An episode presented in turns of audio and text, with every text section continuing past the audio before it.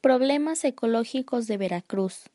Hablaremos sobre uno de los grandes problemas ambientales de Veracruz, la basura, residuos sólidos urbanos. Estos residuos dañan los suelos y sufren un proceso de contaminación, ya que al día se regeneran diariamente alrededor de 5.950 toneladas. Esto al mes son más de o menos 7 millones de metros cúbicos. Esta basura es depositada en rellenos sanitarios o tiraderos a cielo abierto.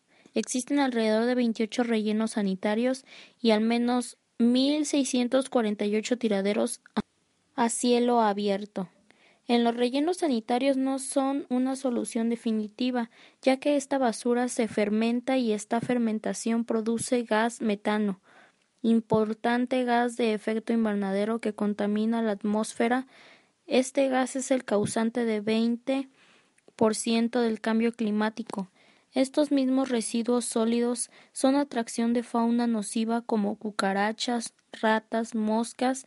En estos rellenos sanitarios existen un proyecto los cuales son abonos de carbonos. Estos bonos de carbonos son un mecanismo internacional de descontaminación para reducir las emisiones contaminantes del medio ambiente. También otros problemas ambientales son Inciso A.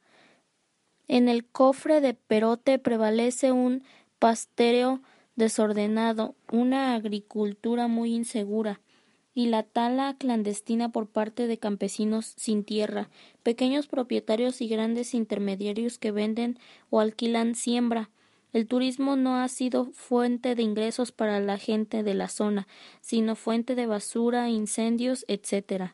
Existen proyectos de ecoturismo, pero en menos de particulares y fuera de la zona del Parque Nacional.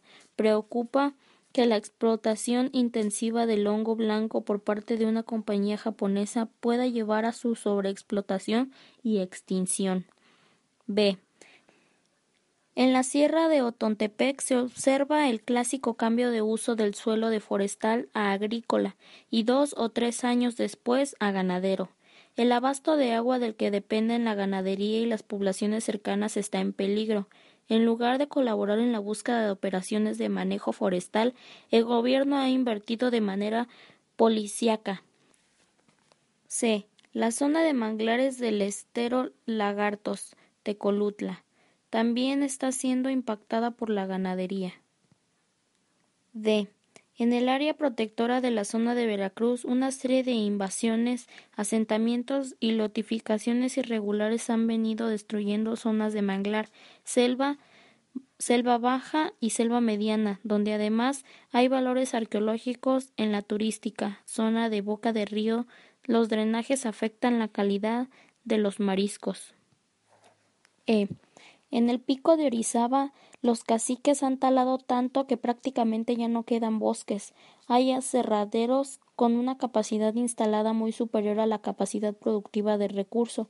También en la sierra de Songolica el recurso forestal está muy deteriorado. Además del tremendo impacto ecológico y social en la zona, la tala ha repercutido en las partes bajas de la sierra y en la ciudad de Orizaba, ya que en el abasto del agua se ha reducido mucho.